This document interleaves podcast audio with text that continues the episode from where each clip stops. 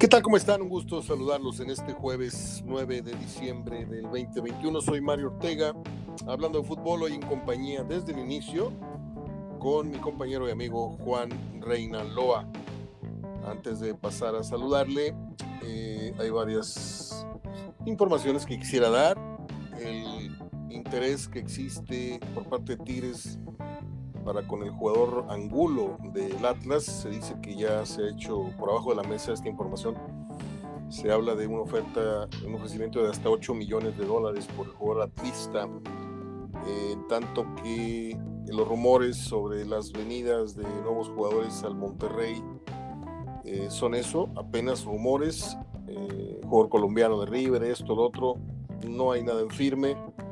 En el programa de Verdirame y Furcade confirmaron que hay un nuevo grupo de consejo o como usted quiera llamarle, de cinco cabezas que ahora van a ser los que decidan el futuro de contrataciones y de algunas decisiones eh, en el club.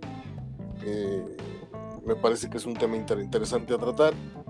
Y pues el tema principal que nos va a ocupar, creo yo, será eh, independientemente del análisis que hagamos de lo que se vio ayer o no se vio en el México-Chile, Chile-México en Austin, empate a dos, hoy es el juego de ida de la gran final, en donde hay mucho, mucho morbo, hay mucha expectación, no tanto por el partido en sí, sino por el arbitraje, porque ya hay cada vez más personas que piensan que ahí hay gato encerrado, el tema de las veces que ya se ha favorecido al Atlas en este camino a, la final y, e incluso al título. Pero bueno, vamos a sacarnos ya de rollos y paso a saludar hasta su residencia en Apodaca, Nueva York, a mi querido Juan Reinaloa. Juanito, ¿cómo estás? Gracias Mario, ¿cómo te va? Buenas tardes, un placer estar contigo y con todos ustedes. ¿Por dónde le entramos al toro? ¿Por el partido de anoche? Pues sí, o en la final de una vez, si gustas, o como sea, de verdad que pues el partido, sí que el, partido de anoche, bueno, pues yo creo que fue más como un experimento, ¿no? Vi comentarios de muchas personas que vuelven a poner en, en tela de duda o en la cabeza del Tata, inclusive Martino también me parece que al final hace una muy buena autocrítica diciendo que no fue el mejor año de su gestión. Pero bueno, creo que... Su peor año. Sí, que no fue el mejor año, se fue el peor definitivamente. Así es. Y bueno, de rescatar de anoche, pues yo creo que más el fogueo, ¿no? De los, de los muchachos que en un futuro puedan integrar la nómina. Yo considero que, que obviamente si son cinco los que van a aparecer en la próxima convocatoria son muchos, pero definitivamente sí les falta mucho camino que recorrer, ¿no? Sobre todo este muchacho Flores, que muchos, bueno, lo tratan de apresurar su proceso, muchos tratan de inclusive ponerlo ya eh, que sea un convocado recurrente. Y bueno, me gustaría más eh, destacar a Acevedo, creo que tuvo un partido bueno, la primera intervención inclusive fue pues una muy buena, un muy buen manotazo, ¿no? una muy buena tajada. Pero bueno, en términos generales creo que fue un partido ameno, más allá de que México no haya ganado y que fue un buen fogueo para, para ver, eh, para los muchachos y también para ver rostros nuevos que en un futuro puedan integrarse. No es con Martino, bueno, que sea un proceso, ¿no? Que lleve la federación después del Mundial de Qatar, la transición de hacia una nueva generación de cara al Mundial donde México va a ser eh, una de las sedes. O sea, no quieren apresurar a Marcelo Flores, ¿no? Pero sí apresuraron a Diego Lainez porque considero que, bueno, también la vitrina del América tiene mucho que ver y sobre todo eh, yo creo que a Laine se le vieron mejores cosas que lo que Flores quizá pueda estar haciendo en categorías juveniles del Arsenal. Que ojo, no lo demerito, la calidad del fútbol europeo, eh, pero creo que dio más de qué, de qué hablar Laines y, y me parece que traía más en el moral que el mismo Flores. Muy bien a mí me parece lo contrario, me parece que trae más fútbol este muchacho que, el otro ratón loco de Laines que ya lleva que dos años en España y todavía no, no agarra una titularidad ni nada importante. Pero bueno. Ya, ya tres en enero. Tres, tres años. Y ya las nachas ya se le hicieron de aspirina, ¿no? Taplanas con una raya por medio. Eh, te quería comentar lo de la polémica esta que traíamos, no polémica, esta este, división de opiniones que traíamos tú y yo que si fue falta, que si no fue falta en el, en el Atlas Pumas. Y yo te dije que con todo respeto, puse muchísimas opiniones, leí muchísimas opiniones en Twitter de árbitros, de exjugadores, de esto, del otro, y todos diciendo que sí era falta, pero para mi sorpresa y para tu gusto, el mandamás del fútbol mexicano en el tema arbitral, Arturo Bricio, salió diciendo que era una decisión correcta. Me acordé tanto de ti porque dije, o estos dos saben mucho de fútbol o no saben nada de fútbol, porque pues imagínate para que la cabeza del arbitraje salga y diga que es una jugada normal, pues yo me sentí bastante perdido en, esto del periodismo porque dije, a la fregada, Juanito tiene razón, o Bricio y Juan no tienen razón, o cómo está la cosa. Pero pues por si no sabías, te aviso que Bricio te dio la razón. Pues fíjate que, o sea, es que realmente también si hubiera marcado penal, eh, a mi parecer tampoco hubiera pasado, o sea, no pasaría nada. Yo creo que ya es cuestión de apreciación del árbitro, es, es, criterio, es una jugada muy brava. Me parece que yo en lo personal, bueno, te comento, sí, este, no creo que quizá a lo mejor hubo algo contundente más allá de, la, de, lo aparatoso que fue el choque, ¿no? De la sangre de, o de la nariz rota de este muchacho, yo creo que, bueno, si se va a juzgar desde el punto de vista de lo aparatoso o se va a juzgar la intención, creo que al final se juzga la intención, ¿no? Y, y eso es lo que terminó que el árbitro pues haya haya corroborado con el VAR ya, ya, y haya echado sobre todo para atrás la decisión de no marcar un penal si es que la llegó a considerar el VAR. Entonces, Pero yo, yo donde difiero, con todo respeto, Juan, ya sabes que esto es en, buen plan. Sí. En lo que yo difiero contigo y con muchos que hablan de intención, es que piensan que cuando uno tira un codazo, eh, la moción del movimiento que todos conocemos como codazo es levantar el brazo, doblar el antebrazo y e impulsar el codo hacia el brazo, hacia, la, hacia el objetivo. Eh, lo que muchos no están entendiendo acá es que la moción del brinco no te da derecho a extender los brazos y abrirlos cual mariposa, cual, cual, cual paloma, cual gaviota, eh, cual mariposa, cual alas de mariposa, abres los brazos en aras de proteger un centro. E, e, eso es incorrecto. O sea, a lo mejor no estás viendo un codazo como tal, ¿sí? como, típicamente se tira un codazo, ahí te va, güey, pum, en la cara, no. Pero lo que te trataba yo de explicar es que cuando eres muy mañoso en, artes de defensa, tú brincas y extiendes los brazos como diciendo, e, es de aquí para atrás, esta zona es mía. Y el de atrás, lo siento, quien venga, ahí te va la mano, ahí te va el codo, ahí te va el antebrazo. Y eso es otra tipificación de un codazo es otro tipo de falta que no es tan gráfica como el codazo tradicional, pero si yo te doy un madrazo con el antebrazo brincando y sobre pretexto de que extendí los brazos para proteger el centro como defensa, es falta. Aunque no te haya dado con el codo, aunque no sea un codazo premeditado como tal, pero si me estás abriendo los brazos en aras de proteger, tú no tienes ningún derecho a ocupar con tu brazo el espacio que yo pretendo ocupar con mi cara o con mi frente. Ahí es donde está el foul. Y ahí es donde Bricio creo que denota que en su vida jugó fútbol, este, eh, porque pues yo creo que nunca le pusieron un codazo en el área eh, jugando ni en el recreo, ¿no? Pero bueno, es todo pasado. Yo me sigo asombrando de cómo estamos en el año casi 2022 y el fútbol sigue siendo uno de los deportes, el más popular del mundo, con uno de los reglamentos más laxos y más difíciles de, regular, eh, de, comprender y de, establecer. Porque me puedo meter al tema del, tiempo perdido, ¿no? Siempre he dicho que, ¿qué le falta al, fútbol mundial para tener un cronómetro a la vista de, propios extraños, un cronómetro en el estadio? Tienes dos directivos de cada, dos representantes de cada equipo y un árbitro de reloj se sale la pelota, ping, le picas, ping, se para el, reloj del estadio. Le, se reanuda con saque de meta, ping, se reanuda el reloj. Ping, falta, detienes. Ping, lesionado, le tienes.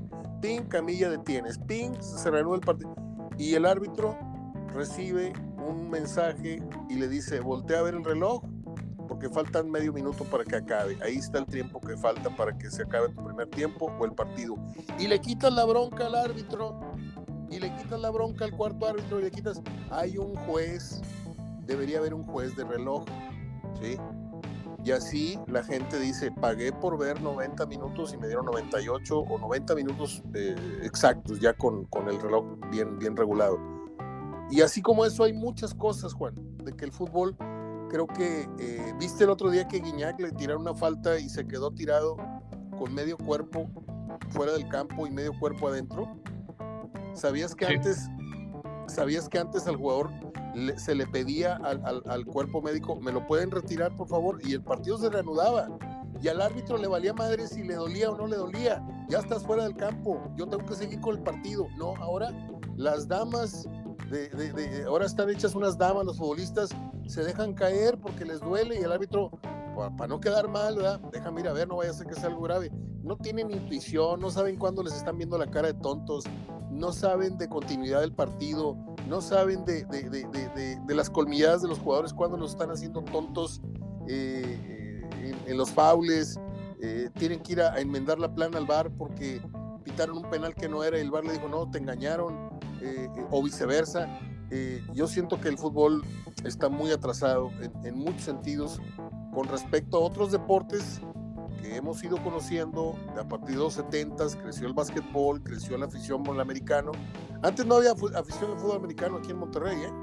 Antes eran nada más vaqueros de Dallas y eso porque los televisaba el Canal 3 allá por los años 70. Pero no existían ni los acereros ni los patriotas. Los patriotas eran un equipo perdedor. Pero bueno, ya me fui por otro, otros temas.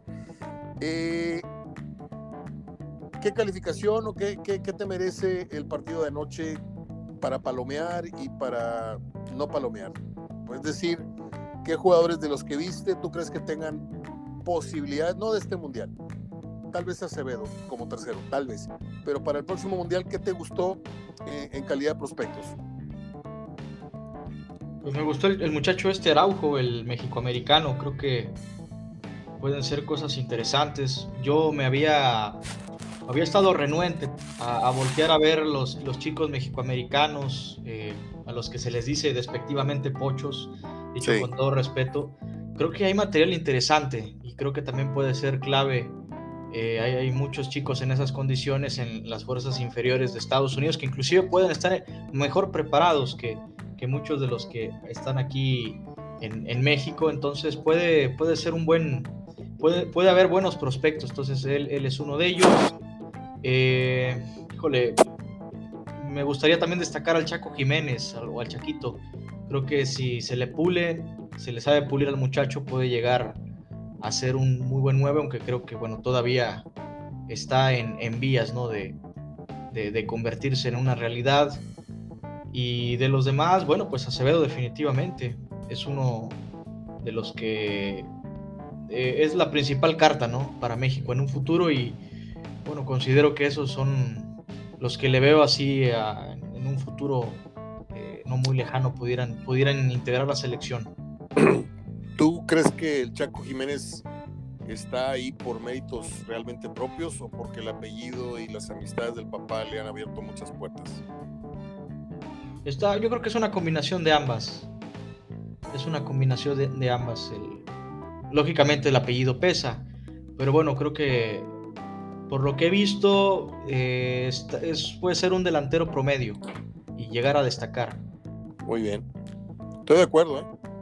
A mí me parece, ha habido momentos del Chaco que me han, eh, agradado demasiado. Por ejemplo, el otro día le vimos unos goles con, con, con Gambetta, le vimos asistencias muy interesantes pero también le he visto mucha retención de balón, lo he visto de repente muy perdido por, por, espacios muy largos de partido. O sea, siento que va en un proceso de maduración interesante, pero ahorita no lo veo ni para ponerse la verde ni en la banca, ¿eh? o sea, es mi opinión. Pero como ahorita está muy abaratada y ahorita hay partidos moleros en los que tienes que llenar la selección con cualquier cosa, pues obviamente de los, de los que apenas están en vías de ser seleccionados, obviamente el Chaquito es de los primeros que vas a llamar. Pero yo creo que de esos que vi jugar anoche, le doy posibilidades a unos ocho para el próximo proceso y a solamente a Acevedo, ojalá y me lo suban al avión como tercer portero. Yo quiero que ese muchacho que ya no es un muchachito de 20, 21 años, ya tiene 25, 26 años creo, por ahí va la cosa, ¿no? Este, ojalá ya viva la, ya viva la experiencia del, del roce, del nervio, del vestidor mundialista y, lo tengamos ya madurito eh, en, ese, en ese término mundialista para el siguiente proceso, porque él ya es un hombrecito en el arco de, del Santos. Pero bueno, pasemos al partido de hoy por la noche, Juan. ¿Por dónde quieres empezar a meterle eh, cuchillo y tenedor a este filete? ¿Por el tema futbolístico, estratégico? ¿Por el tema del morbo? ¿Por el tema del duelo de estilos entre Holland, y, el señor eh, Coca? Eh, el tema pues de la pasión que va Fíjate que cuánto tiene, cuánto tendrá el Chiquimarco en los medios. ¿Te gusta un año y medio, dos años? Sí, aproximadamente. Yo creo que va para dos. Ok. En todo este tiempo no le había yo comprado un solo comentario, ¿eh? Un solo comentario. Porque ahora él nada más habla de arbitraje, también comenta los partidos y, y le quiere meter ahí. Bueno, hizo un comentario muy, muy atinado diciendo que a él no le preocupaba tanto el arbitraje, a lo mejor queriendo quedar bien con sus ex compañeros. Lo que dijo, me preocupa el qué va a pasar si el Atlas pierde. Por aquello de los balazos en, la taquilla, ahora imagínate si el Atlas pierde en su casa el campeonato después de 70 y córrele de años esperando ese, sueño hecho realidad. Y es verdad, ¿eh? así como nosotros le teníamos miedo, muchos le tenían miedo a la final regia, ojalá y no se dé, porque qué va a pasar, con los que pierdan. ¿Tú cómo ves ese aspecto? No me había puesto a pensar en detalle con ello, fíjate, pero bueno, tomando en cuenta que también hay una cierta rivalidad entre León y Guadalajara, que es muy parecida a la rivalidad que, o a la rivalidad que nos quieren vender, o esa animadversión entre Torreón y Monterrey, o entre La Laguna y Monterrey. Quizá a lo mejor no va a pasar de unos altercados por ahí en la tribuna, pero no creo que no, no quisiera tener ese pensamiento fatalista que a lo mejor lo está vendiendo tanto Chiquimarco. También tomando en cuenta, bueno, los operativos que vaya a haber, ¿no? Digo, a lo mejor puede haber ahí un desadaptado que, que, que le pegue a alguien, que se arme una riña, pero no creo que vaya más allá. O sea, un muerto o heridos no creo que llegue a tal magnitud. Bueno, ojalá y, ojalá y ojalá y estés en lo correcto, porque yo, yo nada más te recuerdo que en, el Estadio Jalisco, ahí nació el grito homofóbico, en el Estadio Jalisco eh, han pasado cosas eh, mucho más fuertes que en los alrededores y, los interiores de, de, los estadios locales aquí de Monterrey. Eh, Guadalajara es la segunda ciudad en importancia del país, futbolísticamente es la segunda ciudad en importancia por por historia más que nada, porque tuvieron muchos equipos, porque las Chivas, porque esto, pero a lo mejor la actualidad ahora es otra.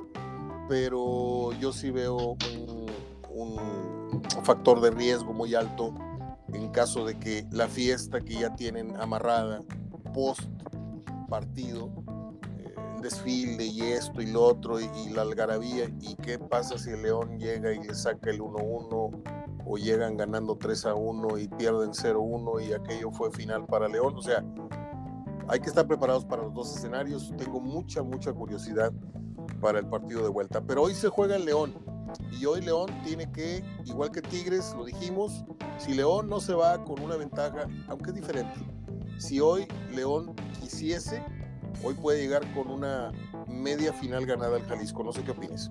Sí, definitivamente, sobre todo Mario, porque la localía lo ha hecho fuerte al equipo de León, ha jugado sus partidos con intensidad, lo demostró en el juego frente a Puebla, no se diga ni contra Tigres. Entonces eso hace suponer que el día de hoy León pueda salir con todas sus armas, con el mejor de su repertorio, tratar de cansar y bombardear al equipo del Atlas. Y yo también considero que una hoy puede sacar ventaja. Si es una diferencia de dos goles, para mí eh, la final ya está finiquitada. Si sale con uno, obviamente va a estar, este, le va a poner suspenso, ¿no? Porque hay que ver también qué hace el Atlas en la vuelta y solamente es un gol. Pero sí considero que León saca ventaja hoy.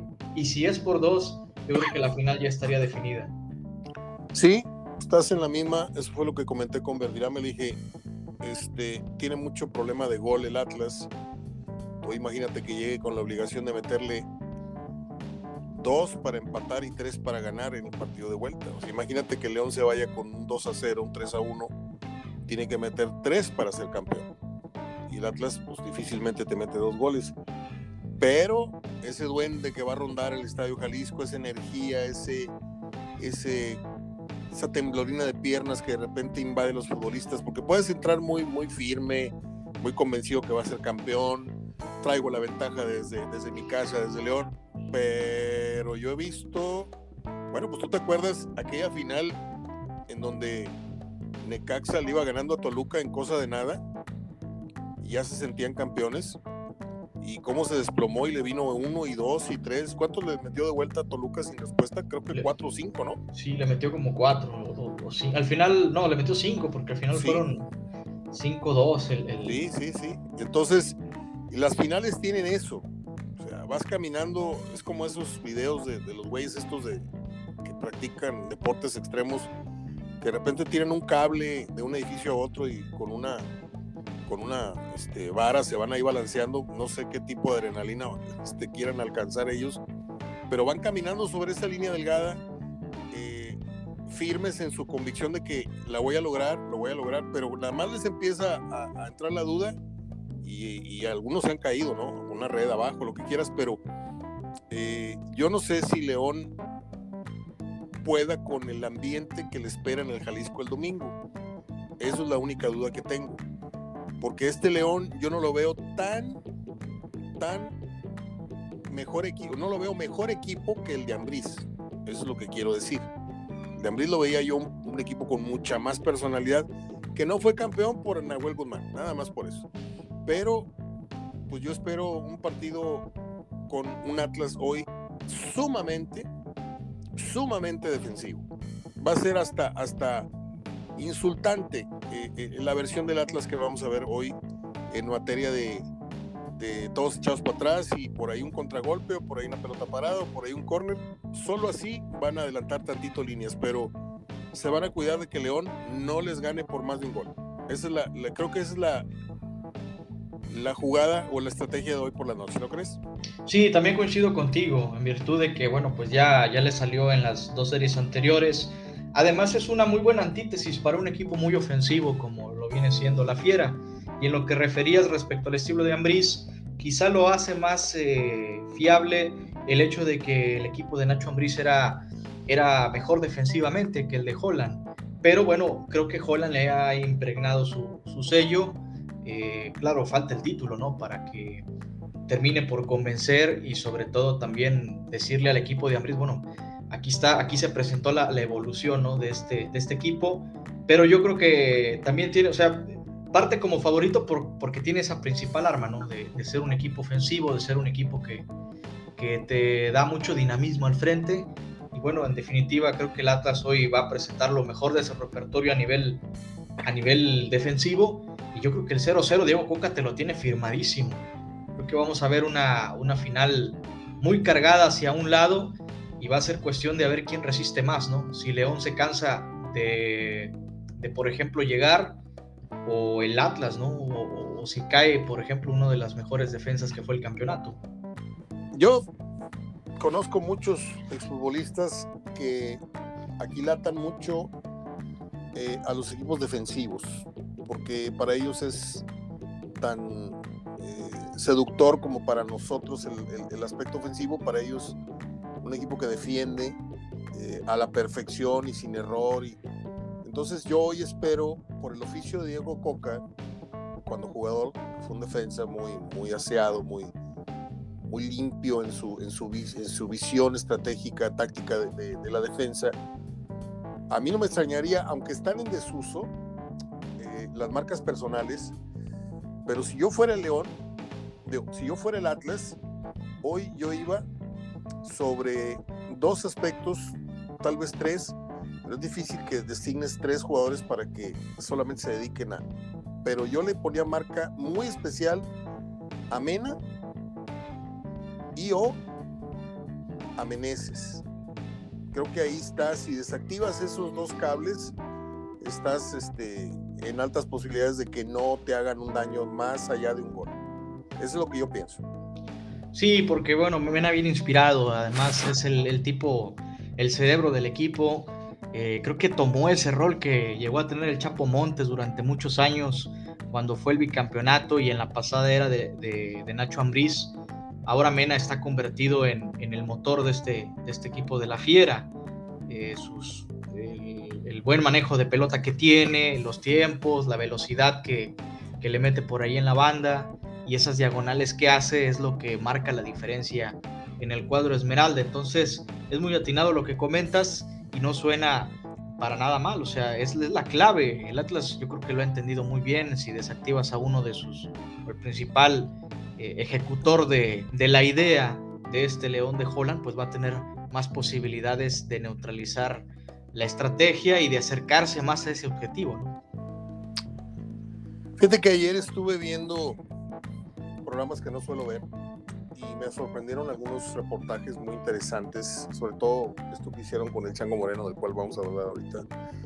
Este, y yo nunca eh, había tenido la oportunidad de ver una breve entrevista con el portero del Atlas.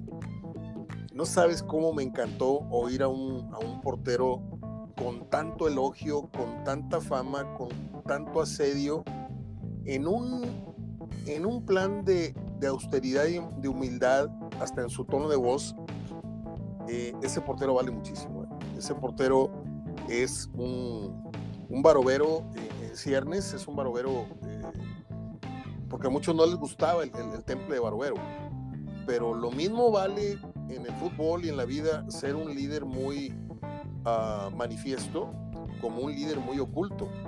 Y ayer la, la forma en que se expresó la forma eh, tan calma, tan cauta con la que habló de la final, me terminaron de ganar. Ese muchacho, no sé qué edad tenga, Camilo Romero, si es grande, si es joven, pero yo pienso que ahí está la gran esperanza del Atlas.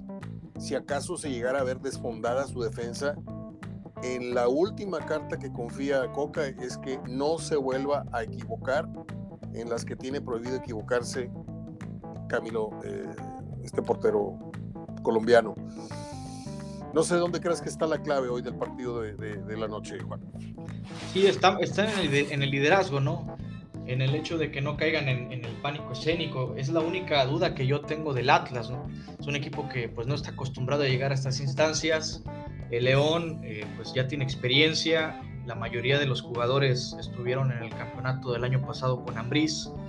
Entonces es ahí donde el que tenga o el que sepa manejar las emociones y sobre todo que le ponga liderazgo, ¿no? Que implemente liderazgo. Y creo que lo que mencionas de Vargas al Atlas le puede, le puede hacer muy bien. Fíjate que tiene 32 años.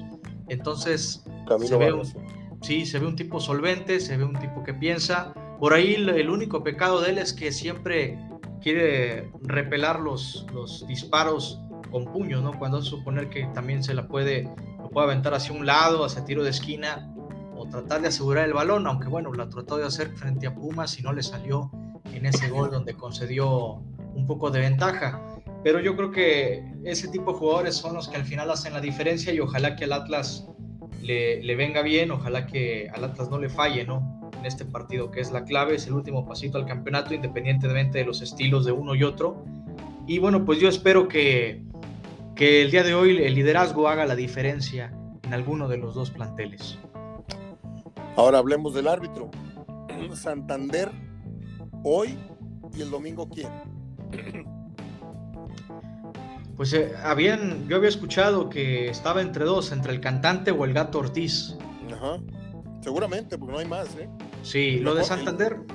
El, mejor eh, árbitro ahorita, perdón, el mejor árbitro ahorita que es Hernández, ese anda pitando allá o sancionando no sé qué cosa en, Arabia o en algún lugar del mundo. Pero este, es lo que hay. Santander, el gato y el cantante. Porque pues el, el Chirinflas este, el, que digo yo, el Woody, ¿cómo le llaman a, Palazuelos? Ramos. Sí. Este, está, está fundido y el que venía siendo para mí el mejor prospecto, ya hombrecito, ya madurito, con un carácter muy interesante para dirigir partidos, se equivoca, aunque tú dices que no, para la opinión pública dice que sí. Pérez Durán perdió su gran oportunidad de pitar uno de los dos episodios de la final. Entonces, está muy clara, Juan. Como bien lo dices, es el gato, es el cantante y hoy es Santander, aunque yo hubiera puesto a Santander en la vuelta por más experiencia. Sí, sobre todo porque son juegos bravos, entonces pues está muy flaca la caballada, como dice, ¿no? Sí. En, el fútbol este de la fútbol mexicano de la Liga MX, está viendo la lista de árbitros. Fíjate que otros también de que me llama la atención este muchacho que se peina hacia atrás. Ese también es buen, es, buen árbitro, pero bueno, por ahí le sacaron varios errores arbitrales. El del peinado inteligente, dice. Sí, el que le dice Martinoli, el peinado inteligente ese también de repente ha tenido buenas actuaciones y bueno, se me hace raro no verlo en este tipo de instancias. Eh, pero bueno, comprendo que la gente de Bricio, la comisión, pues está echando mano de la experiencia, aunque bueno, ponemos entre comillas la experiencia porque ya sabemos que los árbitros tienen ahí su asterisco, ¿no? De polémica, de siempre va a estar bajo la lupa el trabajo. Así es. Todos los árbitros tienen asterisco, por cierto. Bueno, este, pues a cruzar los dedos, ¿no, Juan? Yo en estas instancias siempre estoy muy pesimista porque creo haber visto ya lo mejor de la liguilla, siempre digo eso, porque siempre hay un partido o una serie como fue la de Tigre León que difícilmente la llega a superar una semifinal o una final. Difícilmente, no, no digo que sea una, una regla, ojalá y veamos en, nivel y en, periodicidad de, emociones algo mejor todavía que lo que ofreció la serie de, Toma y Daca, que fue la, de los felinos, estos León y Tigres. Hoy creo que los estilos van a chocar muchísimo. Hoy creo que veo a Mayweather amarrándose y tirando uno que otro golpe y veo este pues al que tú me digas que haya peleado, peleado con Mayweather, al Canelo o a este al otro, persiguiéndolo tratándolo de, tirar. Ese va a ser el caso del Atlas, que va a ir y va a ir y va a ir. Y el Atlas se va a defender, se va a defender. Va a aparecer la, la marrullería, el dejarme caer, el, hacer tiempo, el jalón de camiseta, la amarilla. Eh, eh, quiero que va a cuidar mucho Coca. Algo que va a advertir mucho es que no quiere tarjetas rojas de los 11 que van a iniciar, porque no quiere llegar con esa desventaja al partido macho que es en su casa. Ojalá, Juan, ojalá y, me equivoque, pero yo hoy veo un partido. Bueno, pues es que es el León. El León, el León lo va a proponer, pero si León no rompe ese cerco en los primeros 15, 20 minutos, nos espera un partido muy lejos de lo que hubiéramos querido fuera un partido de ida de final. Ese es mi pronóstico, espero equivocarme. Sí, no va a ser una final espectacular porque obviamente las propuestas son antagónicas. Eh, entonces también coincido contigo, yo veo el día de hoy León ganando por una mínima diferencia y creo que bueno, todo va a estar eh, abierto para, para la vuelta, aunque bueno, con muchas más posibilidades de coronarse el cuadro Esmeralda. Eso es lo que yo veo, percibo para, para esta noche. Ojalá que nos den un, un, espectáculo bueno, aunque bueno, es es complicado, ¿no? Por las propuestas de uno y otro equipo. Terminamos con algo de información de Tigres, porque luego la gente dice que no hablamos de Tigres. Este, ¿Sabes tú alguna, alguna novedad de los felinos? Eh, el Pío Herrera anda en tour de medios, ya estuvo con tu amigo Willy González, ahora estuvo en el norte y diciendo Televisa. Lo mismo, diciendo lo mismo, lo mismo. O sea, creo que salir y decir me equivoqué, tenían razón, esos cambios no eran, pues es lo menos que puede decir un técnico que gana 5 o 6 millones de pesos al mes. Este, acá es ver qué es lo que trae Miguel Herrera nuevo para el próximo torneo. Nuevo en cuanto a, a mentalidad táctica o estratégica, porque lo que implementó en este torneo le dio para cinco empates en casa ¿eh? y para una liguilla que prometía y se quedó a medias. Entonces el torneo del Piojo lo palomeamos, pero no lo, no lo palomeamos con un ocho y medio ni un 9. Torneo regular del Piojo fue de 7 de calificación y una liguilla de 8. ¿Sí? Yo estoy dando mis puntos de vista. Y creo que, pues sí, para hacer tu primer ensayo con Tigres en este proceso de transición, está perfecto, pero quedó debiendo mucho. Quedó debiendo mucho. Desde mi punto de vista, este equipo, en lo mínimo que debió haberse quedado, fue en una semifinal. Siendo muy exigente. ¿sí?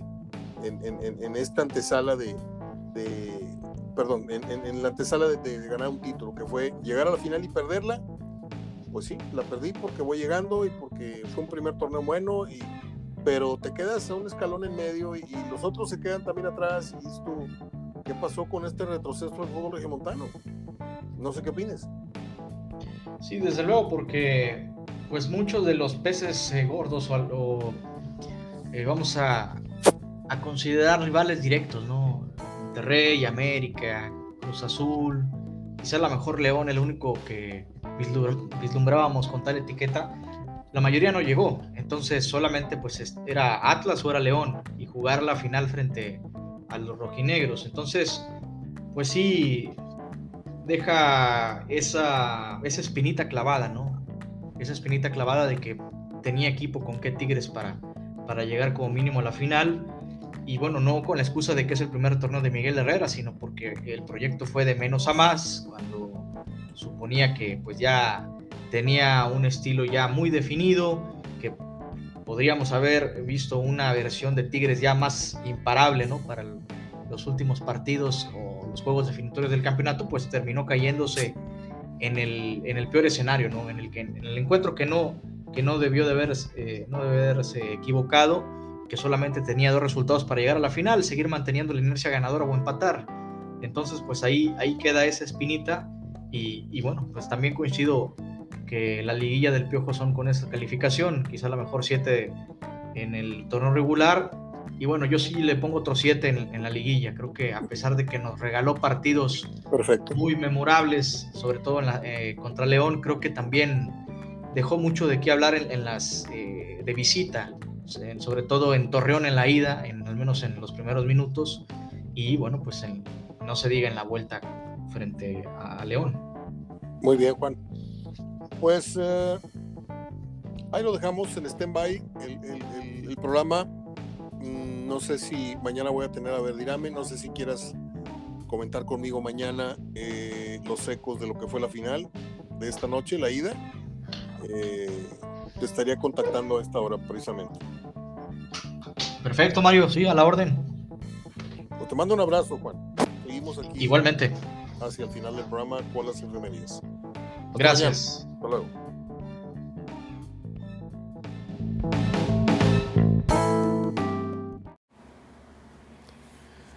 Bien, pues ahí estuvo la conversación con Juan Reinaloa de este día. Yo voy a buscar mis efemérides. Hoy cumpleaños Gerardo Javier Solís, homónimo de aquel gran cantante, el rey del bolero ranchero. ¿Y quién es Javier, Gerardo Javier Solís? Pues es un contacto que tengo en Facebook. Usted va a decir, ¿y a mí qué me importa? Yo sé, pero me permito decirles que este jueguito del cara libro del Facebook a veces tiene, tiene realmente cosas de verdadera, verdadera utilidad, como es el encontrar personas con las que tienes mucho tiempo de no, de no coincidir. ¿Sabe usted que Gerardo Javier Solís y yo estuvimos juntos en el kinder? Así es. Y luego estuvimos juntos en la prepa.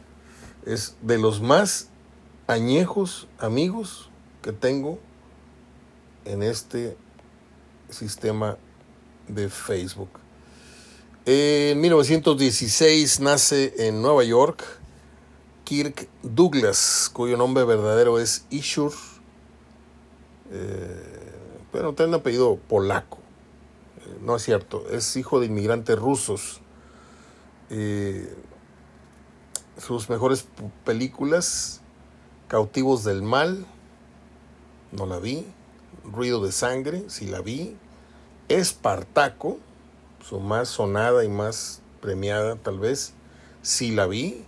Ulises, eh, Los Titanes, Dos tipos locos, el, el loco del pelo rojo, dos tipos duros, el loco del pelo rojo y los codiciosos. Es padre de Michael Douglas, que creo que no le pisó ni los talones a su papá, como suele pasar en muchos casos de cronistas que no tienen ni un chorro de voz y ahí andan gritando goles como el gallo Claudio.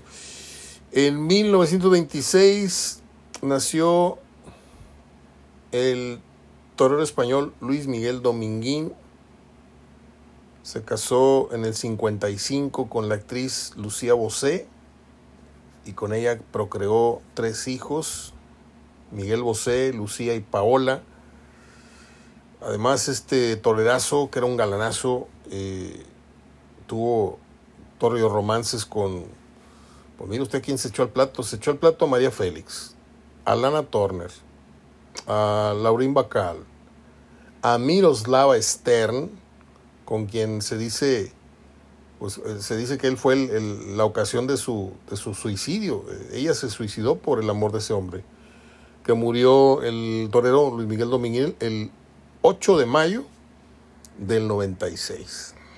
En el 33 nació en Comitán, Chiapas, la cantante y actriz, empresaria y escritora, es escritora, madre santa. Bueno, así dice la biografía, ¿qué creo voy a hacer? Irma Serrano, cuyo nombre verdadero es Irma Cielo Serrano Domínguez. Para allá es muy, muy común, yo tengo, tengo gente allá en Chiapas que se apellida mucho Domínguez. Este, me acuerdo cuando estaba chiquillo, me gustaba mucho la, la, canción de la Martina, de hecho la canté yo en una asamblea. 15 años tenía Martina cuando su amor me entregó. Ya a los 16 cumplidos, una traición me jugó. Me la sé de memoria y no la canto hace 50 años, ¿eh? Este, y se hizo muy famosa ella con esa canción y luego se hizo muy famosa por, por sus romances estos con el pato y con no sé quién más. Bueno, este, en 1934 nació la actriz británica Judy Dench, encantadora señora, eh, cuya imagen es asociada al teatro y a la cultura. El 27 de octubre de 2005 fue nominada y nombrada Dama de Honor por la reina Isabel II. Ella obtuvo también el Oscar eh, a la mejor actriz de reparto. Escuche bien, por un papel en el que solo apareció en pantalla ocho minutos. ¿Qué película fue esta? Corre tiempo. No, no se crean, porque si no, mm, se van a quedar con la duda. Shakespeare in Love. Shakespeare enamorado. Eh, en el 41 nació en Hollywood el actor estadounidense Bo Bridges, cuyo nombre verdadero es Burnett Bridges III, primogénito. Eh, vaya, es este. Es hermano de Jeff Bridges, para que me entiendan. Es que de repente se me perdió. Se me perdió el archivo, se cerró. Um, en el 30 y, ¿qué? En el 53 nació un actor que a mí me llama mucho la atención. Siempre me ha encantado el trabajo de John Malkovich o John Malkovich en pantalla. Y la primera vez que yo lo vi fue en un papel muy secundario. Hizo el papel de un fotógrafo para el periódico New York Times, algo así, en la película aquella de Killing Fields, la película que no ganó el Oscar a la mejor del año porque desgraciadamente se lo dieron a Amadeus y fue el coraje más grande que yo he hecho en una ceremonia del Oscar. Eh, y luego ya vinieron otro tipo de películas, este, y se metió de director y ha hecho obras de teatro. Aquí en México tuvo una puesta en escena en el 2009, este, una obra de teatro que se llamó El Buen Canario, no me acuerdo si salía eh, Diego Luna ahí. Yo estuve a punto de ir a, ver esa, esa, obra, nada más con la intención de, de ver si, si lo podía entrevistar. ¿Por qué digo esto? Porque en Guadalajara anduvo caminando por la calle como si nada, fue a un festival de cine en Guadalajara y dicen que se portó muy accesible y yo tengo una gran admiración por John Malkovich. En el 57, eh, ¿qué pasó? A ver, a ver, a ver, a ver. No sé qué dice aquí. En el 66 la cadena de televisión BBC empieza a transmitir la serie Star Trek, acá la conocimos como Viaje a las Estrellas. Quiero decirle que yo soy muy fan del fenómeno ovni y esta serie no la vi. Vi capítulos así muy helados, pero no, no, no fui fan de verla siempre. En el 83 murió el actor Tito Junco, pionero del cine mexicano, víctima de un infarto durante la filmación, qué triste. Se murió en el rodaje de la, de la película Cazadores de Demonios. Participó en 350 títulos cinematográficos tales como La sombra del caudillo. Ahí la voy a dejar. Son muchos títulos que sugiere la biografía, pero yo le vi una muy divertida que se llamó Las Fuerzas Vivas.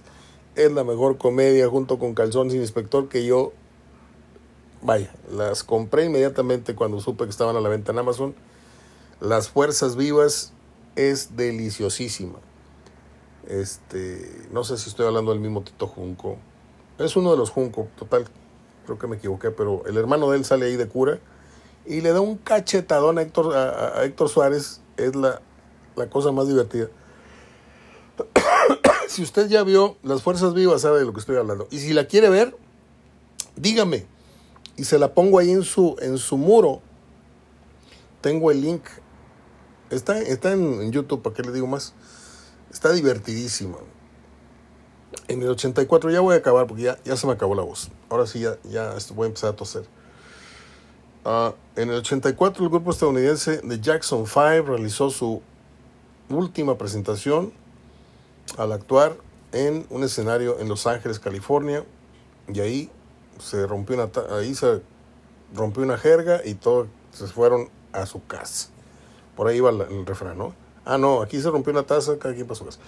Este, aunque este dato esté equivocado, porque esa no fue la última actuación que tuvieron juntos. El día que fue el aniversario de Michael Jackson, que tuvo como presentador a Liz Taylor y que fueron muchos artistas, yo ese día iba llegando de un Super Bowl, me acuerdo, y mi papá estaba viendo ese programa especial, y ese día junto a sus hermanos, que no se podían ver, por cierto, pero pues arriba del escenario eran bien buena onda. Wesley Snipes un poquito más adelante, se me fue el año, creo que fue en el 85. Este actor morenazo lo acabo de ver hace dos días en Asalto al Tren del Dinero y eh, The Fan, esa película donde acosa a Robert De Niro. Y hay otra muy buena que se llamó Los hombres blancos no, no, no juegan básquet, algo así se llama, The White Men Can't Jump, que sale otra vez con Woody Harrelson. Este, un tipo con una disciplina deportiva muy interesante, muy fornido, pero le quiso pegar al Canelas y fue arrestado por cargos de evasión de impuestos por las autoridades de Florida y lo metieron al bote.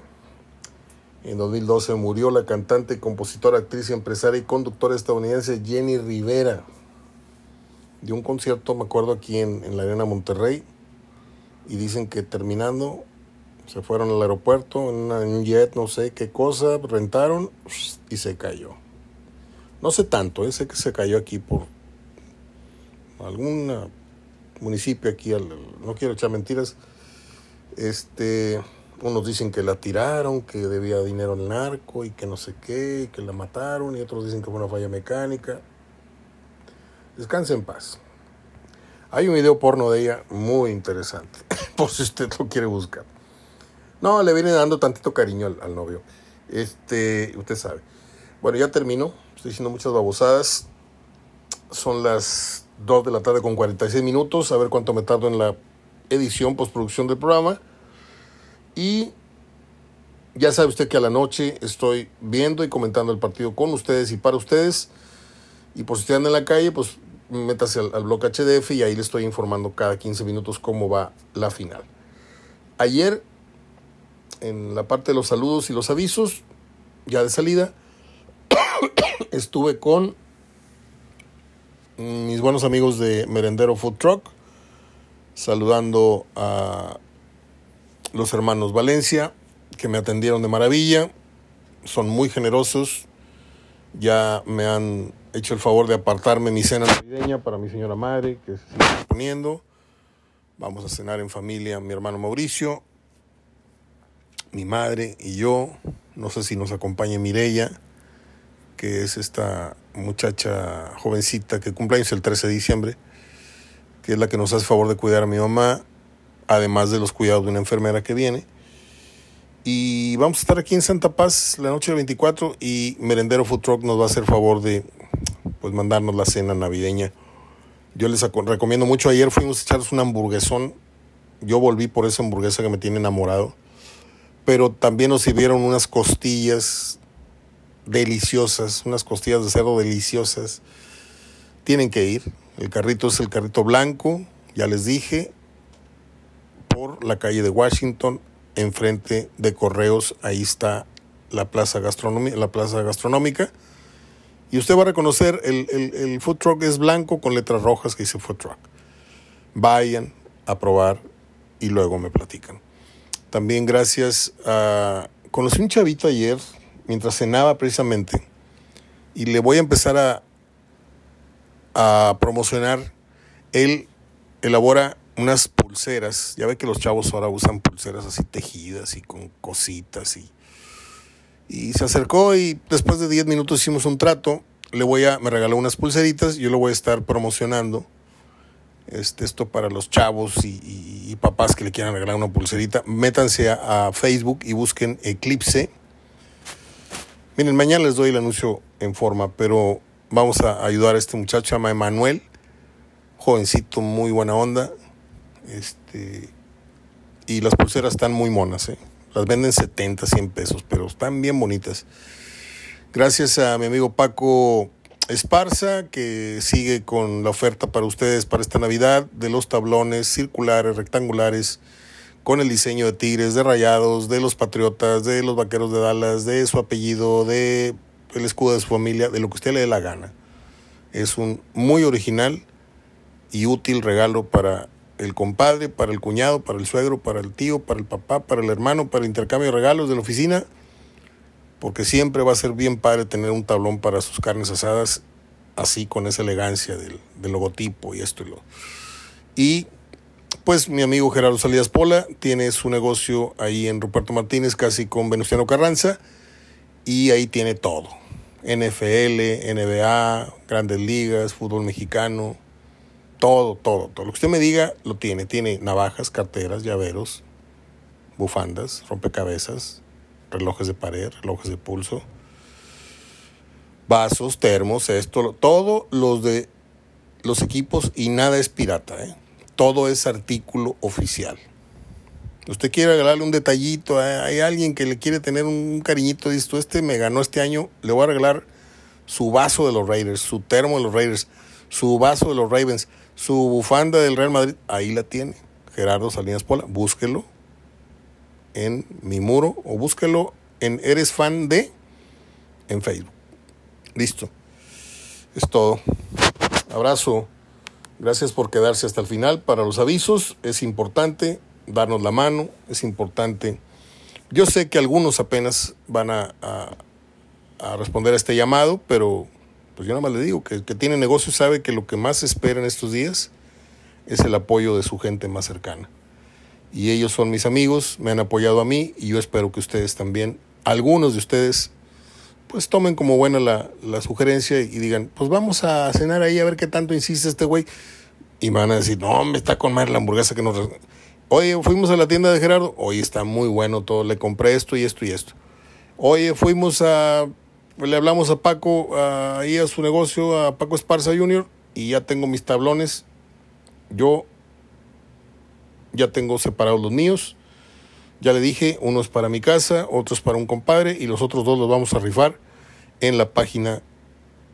Más adelante les digo. Esos son artículos que vamos a, echar para afuera en el aniversario 39 de un servidor ejerciendo el periodismo deportivo con especialidad en el fútbol.